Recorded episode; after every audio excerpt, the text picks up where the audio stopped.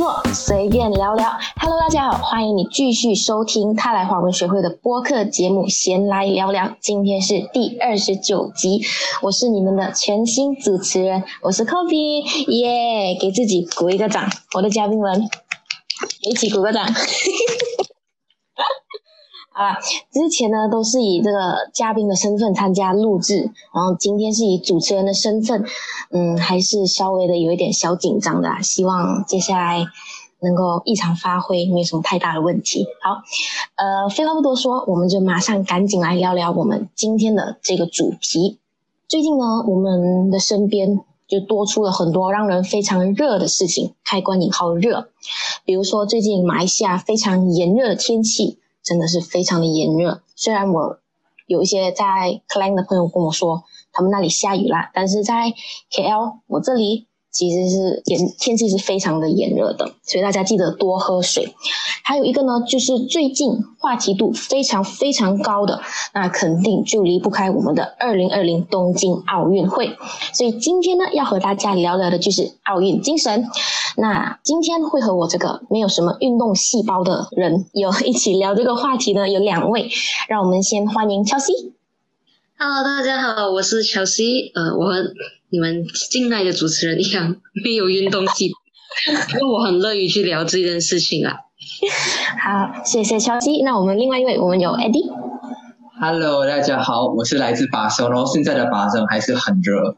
对。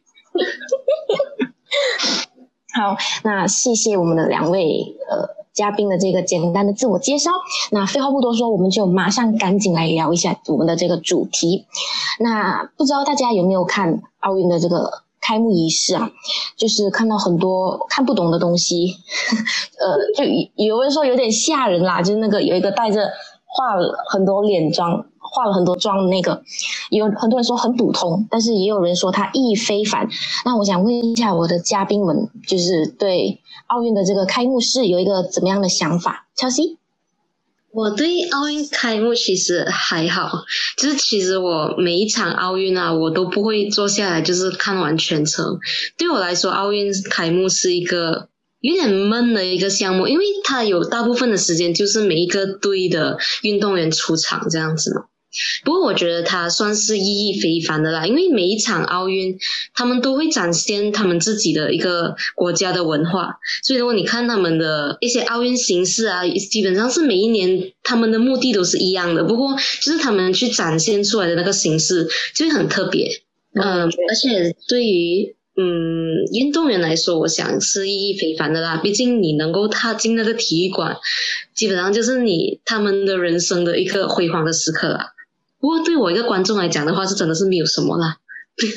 嗯，对我我记得今年的这个开幕式，我等了一下，等到 然后有点久了，等一下排到最后的时候。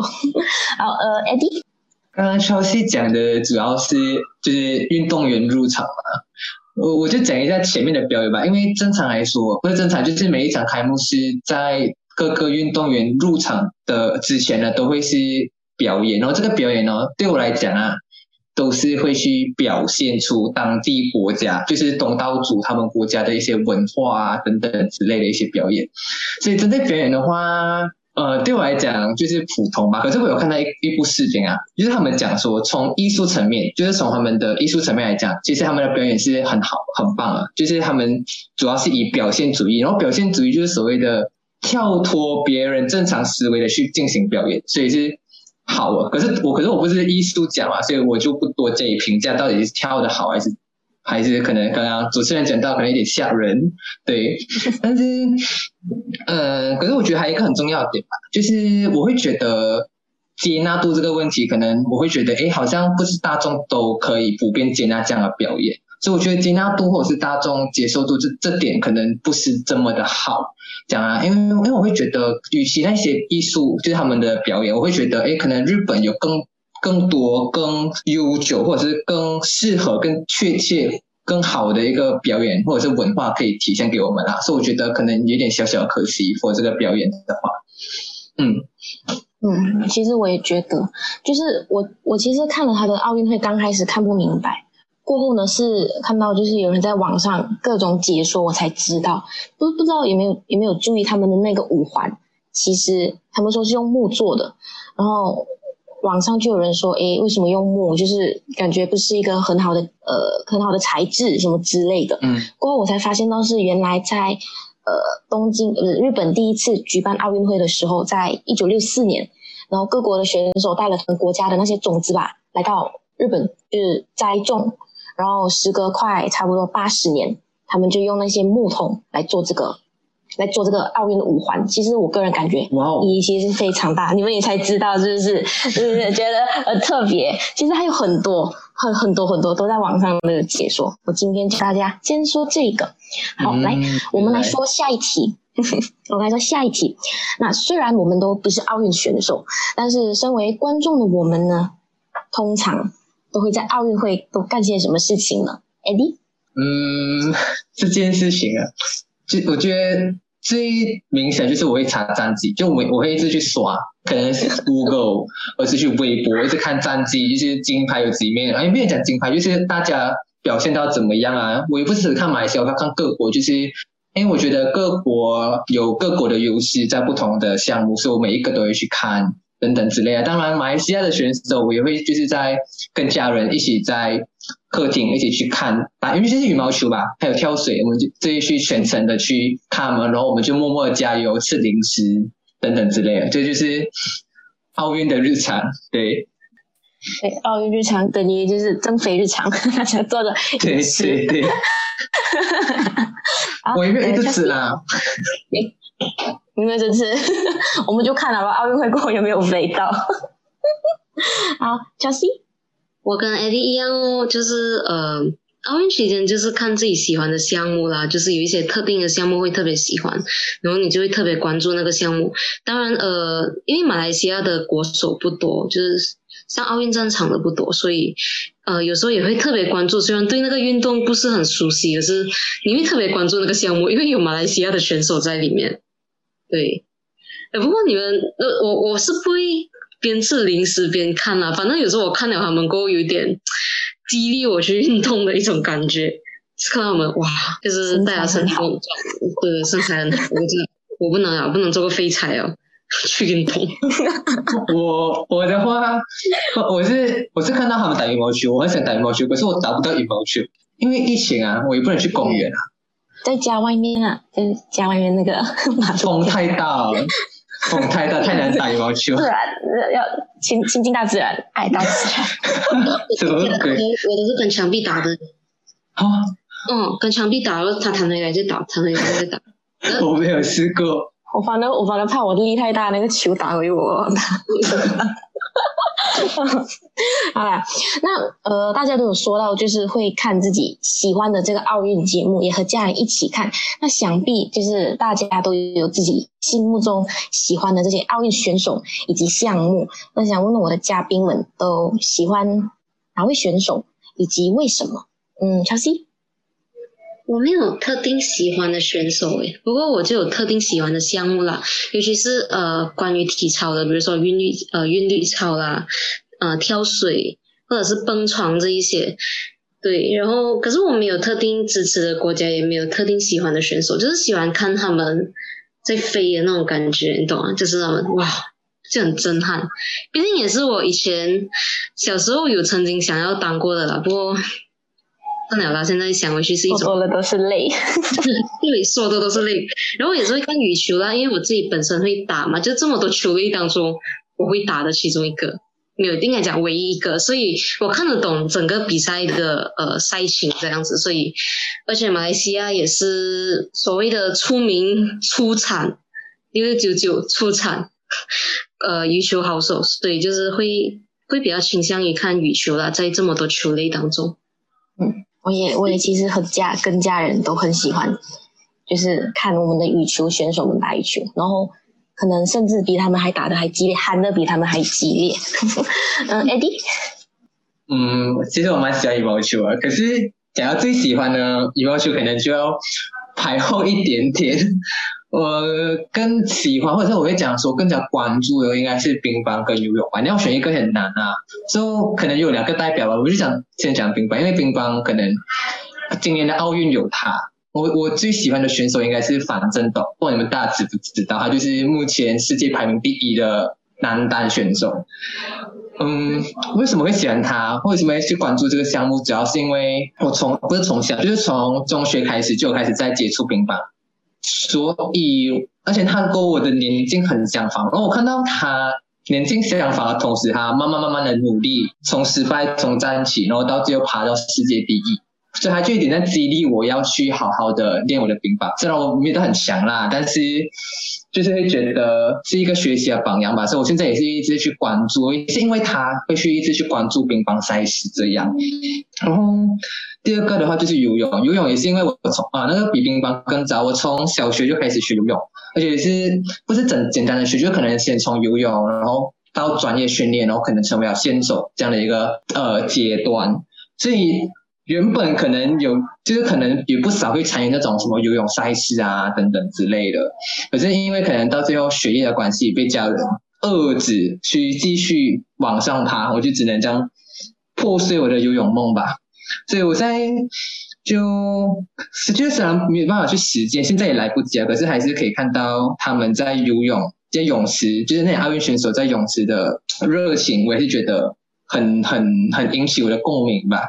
然后我最喜欢的就是菲尔普斯，不知道大家知不知道？就是那个飞人，就是知道知道，对啊，就是那个我会很喜欢他，是因为吼他真的很强，他真的 破纪录，尤其是在北京奥运会的时候，他拿到。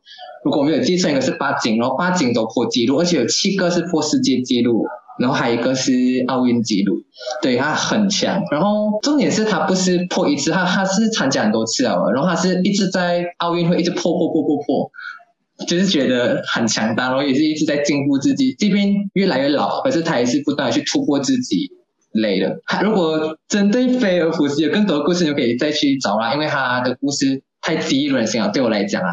对，所以就是这些。嗯，以后我们请 AD 专讲，专讲这一集，AD 独秀，AD 独秀。你们可以去看菲尔普斯，真的非常非常励志。嗯，那嗯，那我看到大家其实都对自己各自就是喜欢的一些项目或者是选手都有各家的就是关注，但是发现到大家好像没怎么说我们的。马来西亚队伍，就想问问二位，诶，对我们马来西亚的这个队伍有一个感觉，到底是怎么样？嗯，Eddie，嗯，OK，你老实讲呢，马来西亚队伍呢，我只关注两项，一个是羽毛球，一个是跳水。对，OK，跳水呢是因为那个有一个老家，他叫做潘，哦，有点忘记了，啊，他他他就是已经征战很多年的奥运，然后也参加过很多很多比赛。我觉得这个精神是很佩服的啦。就是就是大家如果知道，就是跳水他们有一个黄金时段，都是在十多、十六、十七、十八、十九，这这一个是黄金时段。可是他到我现在这个年纪，他还是可以代表马来西亚去参加比赛。可能到最后结果不是很理想，可是大家要记得，他曾经也是得过奖牌的选手，所以。我觉得这个是很敬佩、很敬佩的啦。然后羽毛球的话，可以看得出其实有很多新秀，就是它代表着希望吧。因为我们都知道，就是可能马来西亚是出名羽毛球的嘛，就是强项项目之一嘛。可是好像继李宗伟之后，我们好像就没有一个，大家就好像李宗伟他退役了，大家就好像迷茫啊，就是诶，我们好像什么都没有。可是现在可以看到有很多新秀，他们在这届奥运得到很。亮眼的成绩，所以这个也是一个我觉得很棒的地方吧。嗯，对，我觉得马来西亚就是继李宗伟我们的三届奥运会的亚军，虽然没得到冠军，但是在我们所有马来西亚人的心里面，其实已经创造了一个怎么讲不可不可形容的一个传奇吧。那现在我想来问一下 Chelsea，你的想法呢？真的是不是？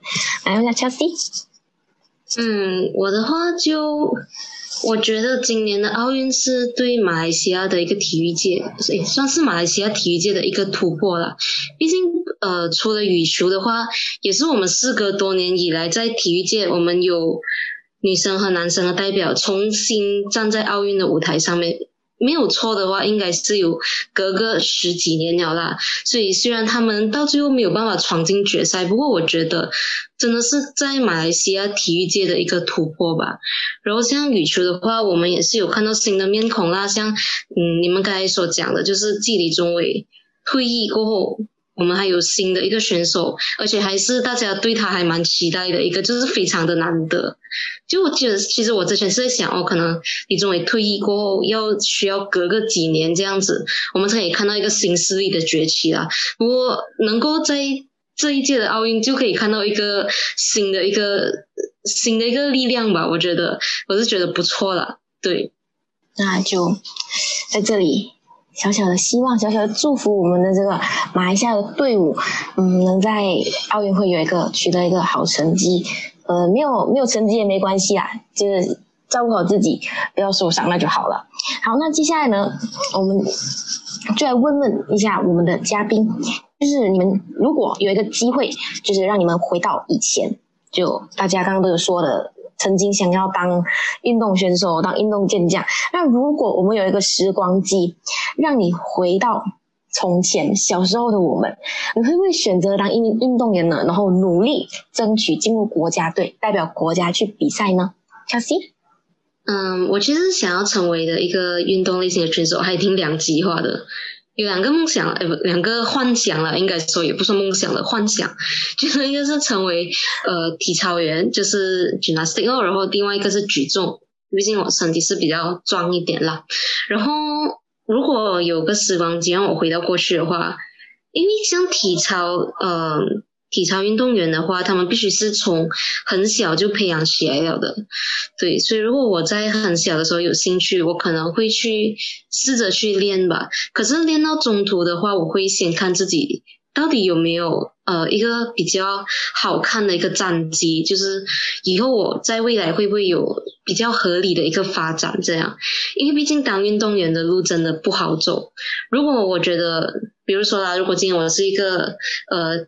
体育的诶，体操运动员，然后我一直以来都是很平凡，然后又没有得到什么特别辉煌的战绩的话，我觉得我会把它当做一个兴趣来培养吧，就不会把它当做是一个职业运动员，因为毕竟真的职业运动员这条路不确定性很高，然后没有什么保障性了，对。真的就是当一名运动员，其实我们最重要的就是看战绩。就是如果你有好的战绩，就可以代表国家队；没有战绩的话，可能就难听一点，就可能会被开除。这样子都是一个非常艰难艰辛的路。那 AD 呢？我会的，我会回去当我的游泳健将游泳健也不是讲健将，就游泳选手吧。因为我都因为我当初真的是觉得。可能自己有天赋吧，可能因为都上到县队啊。如果我在努力，我在继续，可能可以需要走队，甚至到国家队。可能只是因为学业就这样阻断了这个梦想吧。这边就因为你可以看得出，其实我现在还是很喜欢游泳。你你要问我最喜欢运动是什么？第一铁定是游泳。所以你可以就可以看得出那个热忱到现在了这么久，我还是很喜欢。所以。我觉得如果当初有继续的话，我一定可以坚持到现在，因为我真的对游泳有一份偏执的一个爱。对，然后再来是也可以代表国家，就是没办法代表国家。就当初我牵手的时候，我代表我的协会去参加比赛，得到奖的时候，我都觉得很有很有成就感，就是让我的我的协会很有面子的感觉。所以如果我能代表国家，哇，我也觉得是一个很很傲人的一个成就吧。就不仅是国家。感到荣耀，我的家人也会为我感到骄傲吧。对，所以我还是会想要去当一个游泳健将、游泳选手。对。哎，可惜我们没有时光机这个东西，不然 可能就可以实现这个无法实现的愿望。可能我从头就业。嗯，从头就业副业是吧？二十二二十岁，我的大满选手。哎，我记得，我记得是有一种叫什么老年奥运会这样的东西了。对，一定不要放，一定不要放弃。真的，因为什么？也是可能国家里面没有错，好像是真的有，就是呃。特别给一些上了年纪的运动员，所以 AD 不要放弃，AD 不要放弃，还可以冲真的。现在 MCO，你要等 MCO 结束你就讲，不过我也去不了游泳馆。在包汤里面放水后，你这边，我讲游泳。这是什么鬼？好啦啦，嗯，不不跑题啊，我们回来这里。那我就想问一下，呃，问多一个就是额外的话题。那大家觉得，其实做一名运动员，更多是于努力，还是基于天赋呢？就是努力，就是让自己每天一直练习、练习、练习，还是有这个天赋，可能会对大家的这个帮助比较大一点呢？嗯，Eddie。其实我觉得两个都很重要，可是如果真的要选的话，我我我不能讲说只能十十努力十天分，我觉得太极端了。我会更加倾向于听过一句话，就是三三分靠天赋，七分靠努力嘛。我会更加倾向于这，就是把比重放在努力吧。因为你这边有天赋，你不努力，你的程度只能到那边，你只能通过努力不断的把天赋挖掘出来，挖掘出来，或者是一直不断去突破你的极限。这个只能通过努力，这个是天赋带不到给你的。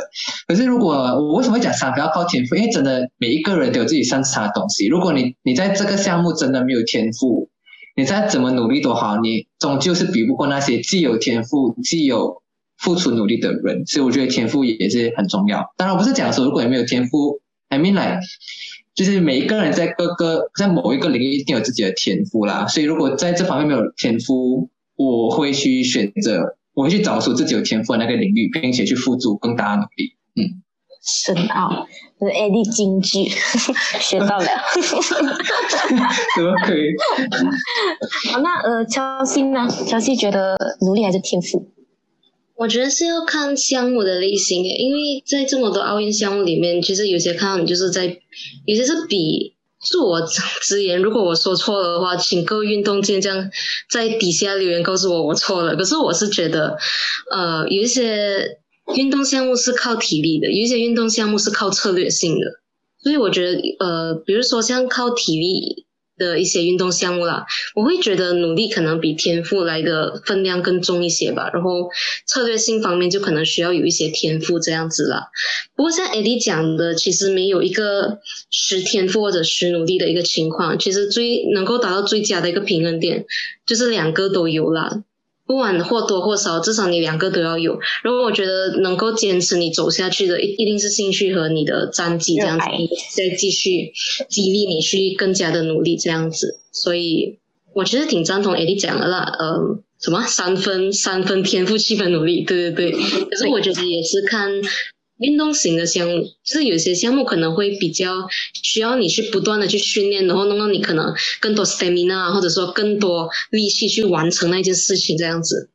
嗯，对，就是天赋和努力的百分比吧，我觉得看项目而定。嗯，所以它是一个没有很极端的答案，但是你要有努力，就也比有天赋，但你就要更加努力，才可以让自己。更加的突出这样子，那我们呃，我们来玩一个就是小小的推测啦，因为现在奥运才刚开始嘛，今天录制时间奥运今天才刚开始，那我们要不要做一个小小的赌注？我们来看，其实今今年的奥运会谁会是这个哪一个国家会是大赢家呢？小 C。我的话，我走保守路线啦，因为一路以来，美国、中国、英国他们都是常胜军，所以如果真的要我选的话，我可能会在中国和美国选其中一个啦。不过也不能够忽视我们的东家啦。就今天我们今天录制的这一天，我刚刚查了一下，日本现在是位居第一的，他们是有如果就是早上的时间我查的时候是有十个金牌，我不懂现在增加了没有啦。不过。以立场以以往的一个呃战绩来看的话，就是美国、中国、英国其中一个吧，他们就是一二三哦，上下不定。我看美美国没有错的话是有拿过第一啦，所以如果你真的要我说的话，我会走保守路线，不是美国就是中国，要不然就是英国。选一个，你只能选一个，只能选。嗯，叫我选，叫我选中国。可是也不是什么，只是因为我通常看的项目的话，中国赢的会比较多。就比如说那些呃韵律操、呃韵律操那些啊，美国、中国他们会赢的比较多一些了。所以在我的潜意识里面，可能中国会赢的比较多，可能，可能很难讲的。对，那刚开始啊，真的很难讲。哎，爹。确实有点不一样，我是我是找过美国的，因为美国一路以来都是位居第一名啊。嗯，因为目目前来看，其实美国可能诶好像上上下下，只是因为它的强项还没有开始，田径赛事还没有开始，田径赛事美国一定包揽很多面奖牌啊，这是毋庸置疑啊。所以，我我对美国抱有，虽然我很喜欢中国，可是从实际来讲的话，美国会胜率更大。但是我觉得日本其实今年也是很强大，就是你可以看看出日本今年也是有着一个非常强大实力，所以其实我也是蛮看好今年日本可能可以进一个前三的位置，因为他可能之前都是在第五、第六在徘徊这样，那我觉得今年可能有机会可以进到前三这个位置。嗯，因为我们不能够忽视，就是日本今年他们也是有自己，那比如说滑板，滑板这也是新增的项目哎，对，为了他们东家的一个怎么说呢，一个 advantage，对对。对，所以其实我觉得，嗯嗯。嗯，所以我觉得日本，你先讲，你先讲。那就是美国的那个田径赛是真的，就就是田径赛还没有开始啊，就是西方国家会比较占有一定的优势。我刚才查了一下，中国跟美国这是一样的，戒指早上十点了，没有错的话，有个金牌，九个金牌，对，哇哦，就是非常竞争非常激烈。刚刚刚一，刚 AD 要讲什么？对对对，AD 要讲什么？我没有了，我只是要讲说，日本可能真的可以创造出最佳成绩吧，在今年。对对，有机会的，我觉得，因为毕竟他们也是，他们现在是位居第一哦，然后哦，对，可是就是担心他们，因为田径赛事可能就不是他们的强项，那时候的变数可能又难讲。对，嗯嗯，所以，这个很难捉摸。但是如果是我的话，我可能也会选择美国。如果以以往就是以往的这个怎么讲战绩来看，就是前几季的奥运会，其实美国都是有都是在就是 top 三里面，所以我可能会更倾向于美国。但是我也有一点就是吓到，就是诶，日本今年呃前期的这个成绩真的是不错，就可能也可以创造一个属于他们自己的历史。那嗯、我们回到我们今天的这个 podcast 的最后一个题目，就是大家应该都有发现到，就离不开网络嘛。那在网上呢，我们其实有看到或者听到很多关于我们奥运选手的一些批评的一些声音。在这里呢，想问一下我的嘉宾们，其实对这件事情有什么看法？Eddie，讲到这个，其实真的是有点愤怒，因为我觉得，因为可能我经历，我我不能讲说我可能上过国家队的训练，至少我在县队的训练已经是非常非常痛苦了。我能上到县队，不是讲说靠，不是讲说我莫名其妙就上去了，你是真的要有成绩，然后你是达标了，然后你努力吧，你才可以进入到县队啊，更不要讲国家队。所以他们能进入国家队就算，他又能代表我们去参加奥运，就代表他其实就是在这个领域，在马来西亚可以给出最强的代表了。所以他们去到奥运，然后可能可能吧，就是很多人会去给自己他们非常非常大期待，就是自己厚望啊，要拿金牌啊之类的。所以可能很多人对于他们输这件事情你不能接受，然后就会给自己很多批评。那对我来讲，能代表我们国家进入到奥运，已经是一个很很很伟大的事情了。就我也不知道讲什么，就可能有些国家连代表都没有，但我们马来西亚就是有代表，这件事情就已经是很伟大的一件事情，因为我们争取到那仅有的席位。对，所以其实很愤怒吧。我觉得一场比赛有赢有输，赢当然我们庆祝，输也不代表什么，输也不代表他们就是永远都是 loser，他们只是是暂时而已，他之后一定会有机会再创造出更好的成就的。对，就不要给他们太大压力吧。对，其实运动的压力都很大，就是训练，然后教练的压力，国家的压力，现在还来有一个网民的压力，我们的运动员真的是非常的辛苦。真的，那呃，乔西呢？真的是不 是？乔西呢？对，我也是赞同你们讲啊，就是我也是想要补充一点的，就是他们能够进到奥运，其实不仅仅只是因为他们在国家是一个 top 这样子。你知道奥运的资格其实是看世界级的，就是以分数来进的。他们能够进到，代表他们在世界级有一定的席位，不是你我都可以去达到的一个境界啦。那我觉得在，我想跟呃所谓的酸民说的一点就是。我觉得除了选手以外，或者是说陪伴他们一路以来训练的一些可能教练啊，或者是他们的家人的话，呃，家人的就是这些支持他们的人，我觉得没有人有绝对的资格去批评一名选手啦。因为他们在场上的那几分钟，可能你看他们跳水就用一分钟就就进水里面了，可是他们是用多少年的努力来换来的，你我都不知道。他们中间经历过什么，我们不知道，而且这些，嗯，他们所谓的一个表现都是靠临场的，我们不在现场，我们不知道可能当天有什么因素去影响他们，一些外来的因素，比如说新场地的一些不确定性，比如说风帆，你你你测不了那个风速，你不是他们，我们 feel 不到，你不知道他们的压力来自于哪里。这样我是嗯，所以我想强调的一点就是，在各位酸民在酸别人之前，即使你在运动方面不擅长，把你自己想象成就是想一下你在你自己擅长的领域，你自己有没有努力过去达成像他们这样的一个国际水平？我觉得如果你没有达到的话，或者说你没有曾经尝试过的话，除了鼓励和尊重，我觉得其他的。都是对他们的一种，嗯，一种伤害，或者说是给他们一种压力啦。想开一点哦，拿奖的不是你，是他们是代表马来西亚，可是拿奖的不是你，所以不要把你无谓的希望放在他们的压力上面，这是我想强调的一点。说的非常的好，那就是所谓的那个台上一分钟，台下十年功啊。其实我们很多的这些运动选手，不管是代表国家队的，还是代表校队的，其实他们都是下了很大的那个就是努力去训练的，而且也是从小就开始培养起的。那以后呢，关于这个酸民的话题。可能 可能会开一集专门给大家讲哦，我我我回回头和制作人谈一下，专门开一集和大家聊一下酸民的这个话题。好了，其实今天谈了这么多，我们的这个时间也其实差不多了。然后也谢谢我们的嘉宾们的分享，乔西还有艾丽，谢谢你们，也让我们知道了更多就是关于运动员们的辛苦，他们的努力，即使抱着巨大的压力，但他们还是愿意为我们上阵。去帮我们的国家，就是取到一个很好的这个成绩。那可能到时候这个这一集播出了之后，可能运动会还没呃奥运会还没有结束啦，所以关于我们的赌注，我们可能嗯 过几个星期这样子才跟大家汇报一下啦。好了，今天呢这个闲来聊聊呢就先到这里一段落啦，然后就感谢大家的收听，那我们就下一期再见啦，拜拜。拜拜。拜。